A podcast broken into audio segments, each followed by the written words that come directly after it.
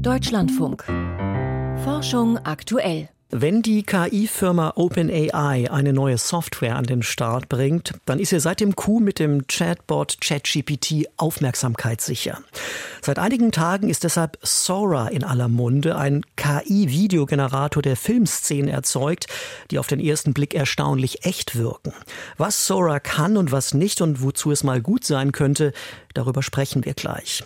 Außerdem berichten wir, wie die Bartenwale im Lauf der Evolution zu ihrer Stimme gekommen sind. Schön, dass Sie dabei sind. Mein Name ist Ralf Krauter. Zunächst schauen wir aber auf ein Speichermedium, das heute kaum noch einer nutzt, dem aber womöglich eine Renaissance bevorsteht. Die Digital Versatile Disk, kurz DVD. Vor zehn Jahren war die noch State of the Art bei optischen Datenspeichern. Heute haben ihr Flash-Speicher und Festplatten den Rang abgelaufen. Das muss aber nicht so bleiben, schreiben chinesische Forscher heute im Fachmagazin Nature und schlagen vor, der DVD mit Nanotechnologie zu rekordverdächtigem Speichervermögen zu verhelfen. Frank Rutelüschen berichtet. Der Laser trifft auf eine Silberscheibe und erzeugt auf ihrer Oberfläche winzige Kuhlen. Er schreibt digitale Daten. Später lässt sich die Scheibe wieder auslesen, ebenfalls per Laser. Dabei reflektieren die Minikuhlen das Licht auf spezielle Weise, was ein Sensor präzise registriert und die gespeicherte Folge aus Nullen und Einsen wieder ausliest. So in etwa funktioniert eine DVD, also eine optische Datenspeicherung. Ein Team der Technischen Universität Shanghai hat das Konzept nun erweitert, und zwar grundlegend. Das Ziel? Achieving three-dimensional nanoscale storage. Jingwen und ihre Leute wollen Daten in 3D speichern und das im Nanomaßstab. Zunächst wollten wir die Größe eines optischen Bits so klein wie möglich machen, bis in den Nanometerbereich. Um das zu schaffen, nutzten wir eine Mikroskoptechnik, die der deutsche Wissenschaftler Stefan Hell erfunden hat und für die er 2014 den Nobelpreis bekam. For inventing the stimulated emission depletion microscope. Die sogenannte STET-Mikroskopie nutzt einen raffinierten Trick mit zwei Laserstrahlen, um Strukturen sichtbar zu machen, die nur wenige Nanometer messen. Das Team aus Shanghai verwendet die Technik, um damit ein selbstentwickeltes Material zu traktieren, einen lichtempfindlichen Lack versetzt mit einem Farbstoff. Schickt man einen kurzen Laserpuls darauf, entsteht eine Art Leuchtfleck, der aber noch ziemlich groß ist, mikrometergroß. Dann folgt der Lichtpuls eines zweiten Lasers und der lässt den Lichtfleck schrumpfen. Es ist so, als ob wir zunächst mit einem Stift einen Fleck auf Papier malen und dieser Fleck beginnt zu leuchten. Das wäre die Funktion des ersten Lasers. Dann kommt der zweite Laser. Er wirkt wie ein Radiergummi, das den Fleck verkleinert. Dadurch können wir einen Punkt im Nanomaßstab erzeugen. Nur etwa 50 Nanometer misst der Leuchtfleck. Auf dieser winzigen Fläche lässt sich ein Bit speichern. Doch das Team wollte noch mehr. Statt nur auf einer Ebene zu speichern, wie bei einer DVD, sollten die Daten über viele Stockwerke verteilt werden. Und das klappt, denn das neue Speichermaterial ist durchsichtig. Der Laserstrahl kann das Material durchdringen. Indem wir seinen Brennpunkt schrittweise verschieben, lassen sich gezielt unterschiedliche Schichten ansteuern. Und zu unserer Überraschung haben wir festgestellt, dass wir rund 100 Schichten aufzeichnen können. Um ihre Technik zu testen, konstruierten die Fachleute eine Scheibe aus dem neuen Material, Durchmesser 12 cm, wie eine DVD. Das Resultat klingt beeindruckend. We can reach 1.6 wir erreichen eine Kapazität von 1,6 Petabit, wenn wir die Scheibe beidseitig mit jeweils 100 Schichten beschreiben. Das ist das Zehntausendfache einer Blu-ray-Disc und 24 mal mehr als bei den derzeit besten Festplatten. Auf den optischen Nanospeicher würden also ebenso viele Daten passen wie in ein Wohnzimmer schrankgroßes DVD-Archiv. Auslesen lässt sich die Scheibe ebenfalls per Laser. Doch noch ist das Verfahren nicht ausgereift, sagt Jing Wen. Es gibt noch Probleme etwa bei der Schreibgeschwindigkeit und dem Energieverbrauch. Aber die sollten sich lösen lassen, indem wir unser Speichermaterial lichtempfindlicher machen. Die Forscherin gibt sich optimistisch. Bereits in zwei bis drei Jahren könnte der Superspeicher in Datenzentren zum Einsatz kommen. Ob die Technik jemals für Normaluser interessant wird, bleibt abzuwarten. Denn die benötigten Laserapparaturen sind für den Einsatz im Büro oder zu Hause noch viel zu teuer. Frank Rotelüschen über einen ultrakompakten optischen Datenspeicher beschrieben heute im Fachmagazin Nature. Falls Sie schon mal versucht haben sollten, mit geschlossenem Mund und zugehaltener Nase zu summen, dann wissen Sie, das geht nicht. Wir Menschen können das nicht. Ganz anders als Bartenwale, die ja ebenfalls zu den Säugetieren zählen, deren Kehlkopf im Lauf der Evolution aber eine spannende Verwandlung durchlaufen hat. Durch Glück im Unglück konnten Forscher diese Verwandlung jetzt erstmals im Detail nachvollziehen und damit ein großes Rätsel lüften. Dagmar Röhrlich weiß mehr. Warum kann ein Seiwal unter Wasser rufen? Denn wenn wir den Mund schließen und uns die Nase zuhalten, können wir nicht einmal summen. Strömt keine Luft durch den Kehlkopf, können die Stimmbänder nicht vibrieren. Wie also macht das der Seiwal? Kohn Elements von der Universität von Süddänemark und sein Team haben das Rätsel gelöst. In Denmark, sind innerhalb eines Jahres ein Sei und ein Zwergwal gestrandet, als es sehr kalt war. Außerdem hatten die toten Tiere eine Zeit lang nichts gegessen, sodass sich ihre Därme nicht aufblähten. Deshalb konnten wir von diesen sehr frischen und gut konservierten Tieren wirklich eine Menge lernen. Ein Team von rund 40 Wissenschaftlern nutzte diese sehr seltenen Ereignisse und nahm verschiedene Proben. Dazu kamen noch die Proben eines Buckelwals, der in Schottland angespült worden war. Das größte Glück hatten die Bioakustiker wie Kohn Elements, denn die Kehlköpfe der drei Wale waren perfekt erhalten. Kehlköpfe bestehen aus Knorpel und entstanden in jener Phase der Evolution, als die Fische an Land krochen und verhindern mussten, dass sie beim Fressen erstickten. Sie trennen die Wege von Nahrung und Atemluft. Bei Säugetieren haben sie später noch Gewebefalten entwickelt. Die Stimmbänder. Strömt ausgeatmete Luft durch sich hindurch, entstehen Töne. If you look at the evolution of Wale haben sich vor 30, 40 Millionen Jahren aus Landsäugetieren entwickelt. Als sie ins Meer zurückkehrten, mussten sie ihre Kehlköpfe anpassen, damit kein Wasser in ihre Lungen eindringen konnte. Bei den Zahnwalen sehen wir, dass aus dem Kehlkopf eine Art Stopfen wurde. Bei den Bartenwalen jedoch gab es die Hypothese, dass sie ihren Kehlkopf immer noch zur Tonerzeugung nutzen. Um diese Hypothese zu prüfen, wurden die frischen Kehlköpfe der Bartenwale eingefroren und dann in CT-Scannern untersucht. Die Strukturen für die Tonerzeugung, die wir gefunden haben, sind ganz anders als beispielsweise beim Menschen. Bei dem Seiwal hat sich ein beim Menschen winziger Knorpel, der die Position der Stimmlippen verändert, in einen fast 70 Zentimeter langen massiven Stab verwandelt, der unten verschmolzen ist und eine U-Form bildet. Unserer Meinung nach hilft das den Walen beim Atmen. Denn wenn sie an die Oberfläche kommen, müssen sie sehr schnell große Luftmengen ausstoßen. Stimmlippen wären da im Weg. Also verloren die Bartenwale sie im Lauf der Evolution und damit die Fähigkeit, Töne zu erzeugen. Den Kehlkopfmodellen, die die Forscher anhand der CT-Daten bauten, entlockten sie deshalb zunächst auch keinen einzigen Ton, bis sie den künstlichen Kehlkopf umpositionierten.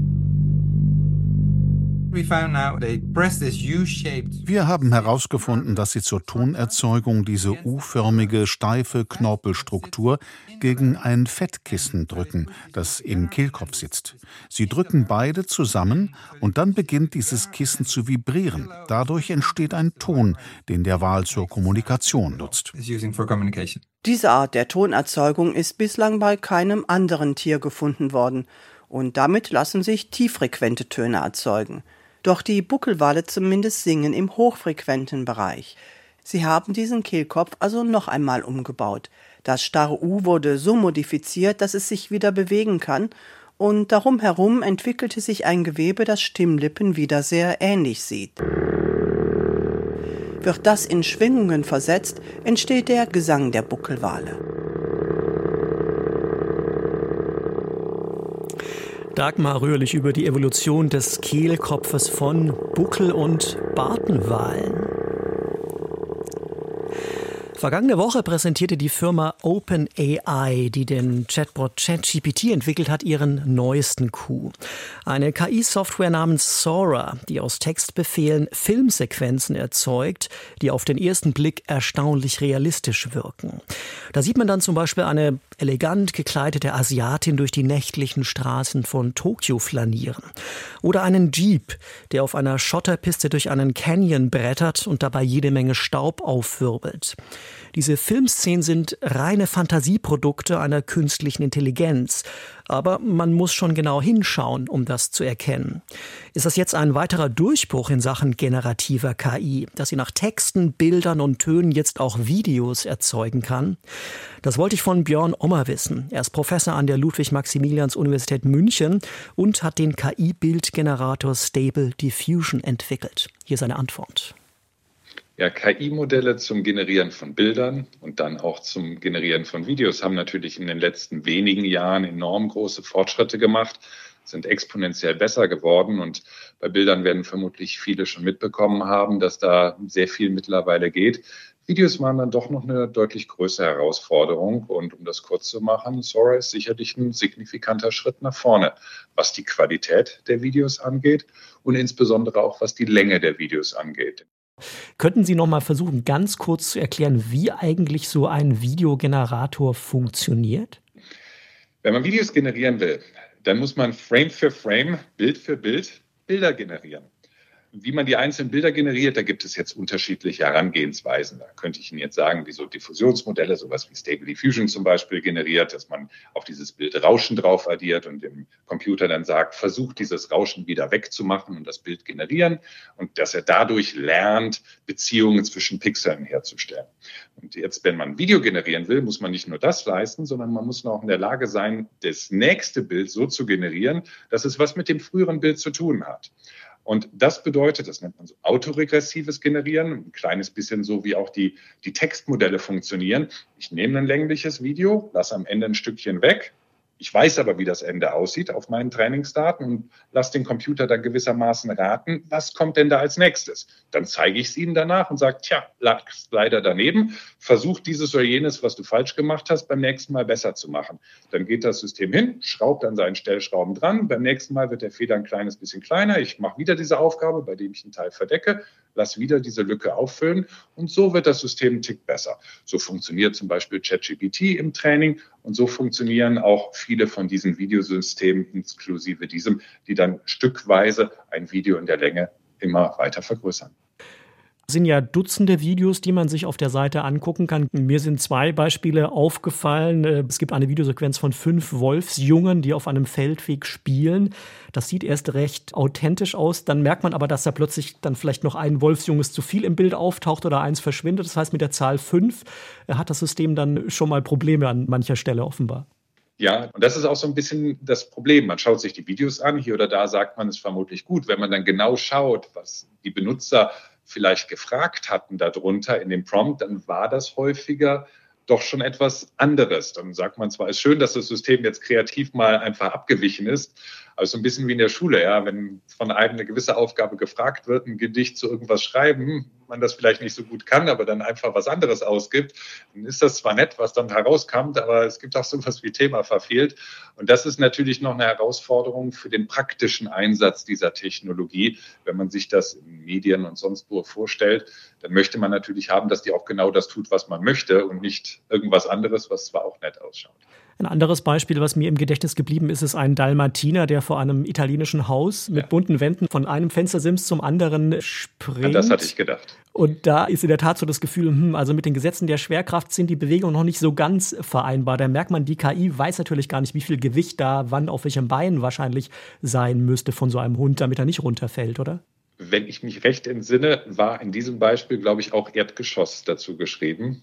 Ground Floor, soweit ich weiß. Und das sah eher nach einem Hochhaus aus und ziemlich weit oben, was natürlich das Video umso spannender gemacht hatte. Aber vielleicht liege ich da auch falsch, aber ich meine, ich habe mir viele Videos angesehen, dass es dort das Erdgeschoss gewesen wäre. Okay. Sprechen wir nochmal über das, was offenbar Sora und OpenAI jetzt dann doch gelungen ist, diese Kohärenz zu erzeugen, von der Sie vorhin gesprochen haben, zwischen einzelnen Bildern. Ist das sozusagen der Schlüssel beim Übergang von Bildgeneratoren zu Videosequenzen, das zu meistern? Also die Herausforderung bei der Bildsynthese war ja über viele Jahre gewesen, dass man dort Kohärenz hinbekommen hatte. Als wir zum Beispiel Stable Diffusion entwickelt hatten, war ja so einer der Eye-Openers gewesen, dass man jetzt bei sehr hoch aufgelösten Szenen dafür sorgen kann, dass sich Berge im Hintergrund vorne in einem See spiegeln, dass Schattenwürfe einmal quer über diese Szene gehen. Dass man also Dinge, die sehr weit entfernt sind, im selben Bild zueinander im Kontext setzt. Da sind wir jetzt schon einen größeren Schritt weiter als Community. Die nächste Herausforderung ist natürlich von einem Frame zu Bildern in einem Video Video, die deutlich weiter hinten sind, auch noch Beziehungen herstellen zu können, dass das Video nicht gewissermaßen ja unter Gedächtnisschwund leidet und nach wenigen Sekunden vergessen hat, womit es dann angefangen hat. Das ist ein rechnerisch sehr aufwendiges Problem. Man kann sich das vorstellen. Das System muss sich ja merken, was es in den äh, Frames vorher, in den Bildern vorher generiert hat. Und wenn die Sequenz nur länger wird, wird es irgendwann schwierig, das entsprechend gut dem Computer noch beizubringen, entsprechend effizient zu enkodieren. Da ist OpenAI jetzt einen Ansatz gegangen, der natürlich dann auch entsprechend größere Komplexität bedeutet. Die haben ja jetzt auch relativ viele Ressourcen zur Verfügung. Aber die fundamentale oder ultimative Lösung ist das sicherlich auch noch nicht für das Problem, was man ja sieht, wenn man sich genauer die Beispiele anschaut. Wie weit ist OpenAI da jetzt dem Rest der Community voraus? Also ist zu erwarten, dass andere relativ schnell nachziehen werden mit ähnlichen Tools? Das war eigentlich sehr, sehr spannend, dass äh, nachdem die statischen Bilder einen großen Sprung so vor zwei Jahren in etwa gemacht haben, dass dann relativ schnell viele Ansätze, gerade auch auf offene Systeme, also, ja, wie Stable Diffusion zum Beispiel aufbauend, relativ schnell Videosynthese betrieben haben. Aber ich würde behaupten, dass es viele Firsts waren, viele erste Ansätze, bei denen man sagen konnte, ja, guck, da bewegt sich etwas. Aber vieles, was wir bisher hatten, waren eher sowas wie animierte GIFs im besten Fall, ja, relativ kurze Sequenzen, bei denen etwas auch nur irgendwie herumgezappelt hat, sich bewegt hat. Und da ist Sora natürlich einen großen Schritt jetzt nach vorne gegangen und hat eine signifikante Weiterentwicklung, hat die Firma dadurch jetzt betrieben. Es sind eine Menge an großen Firmen, eine Menge an Forschungslaboren, an der Frage der Videosynthese dran und haben in der Vergangenheit auch schon Beispiele gezeigt. Da ist es nur der, eine Frage der Zeit, bis natürlich auch dort wieder die nächsten neuen Systeme kommen. Und ich würde jetzt nicht behaupten, dass OpenAI dort jetzt alleine in diesem Feld ist und den anderen jetzt komplett wieder vom gelaufen wäre. Sprechen wir mal kurz über mögliche Anwendungen dieser Technologie noch. Wird das sozusagen vor allem die Medienlandschaft verändern oder wo sehen Sie da künftige Anwendungen? Also es wird natürlich häufig proklamiert, auch von den Firmen, die es entwickeln. Das ist für den Medienbereich. Äh, bei den Bildgeneratoren war es so, ein PowerPoint Bilder generieren oder ähnliches, dass man da nicht lange suchen musste, dass das natürlich ein erster Anwendungsbereich ist. Das stimmt sicherlich im Spieledesign. Es ist ja auch genügend Sequenzen, die generiert werden müssen. Da ist das natürlich auch von sehr, sehr großer Relevanz. Nichtsdestotrotz möchte ich aber anmerken, dass ich ein wesentliches Anwendungsfeld von diesen Systemen nicht darin sehe, dass sie alles einfach komplett automatisch machen, man da irgendwie fünf Wörter hereintippt und dann als Medienschaffende genau die, die Videos herausbekommt, die man haben möchte, sondern eher in der Unterstützung, so wie es bei den Bildgeneratoren mir viele Experten in diesem Bereich auch schon gesagt haben, dass sie in diese Systeme gewissermaßen in einen Dialog eintreten, ein paar Ideen ausprobieren, Ergebnisse sehen, diese Ergebnisse wieder in die Systeme einspielen, etwas modifizieren und dann dialogisch, wie man das mit Kollegen und Kolleginnen machen würde, sich gemeinsam so einschießt auf ein Ziel, zu dem man sich hinbewegen möchte.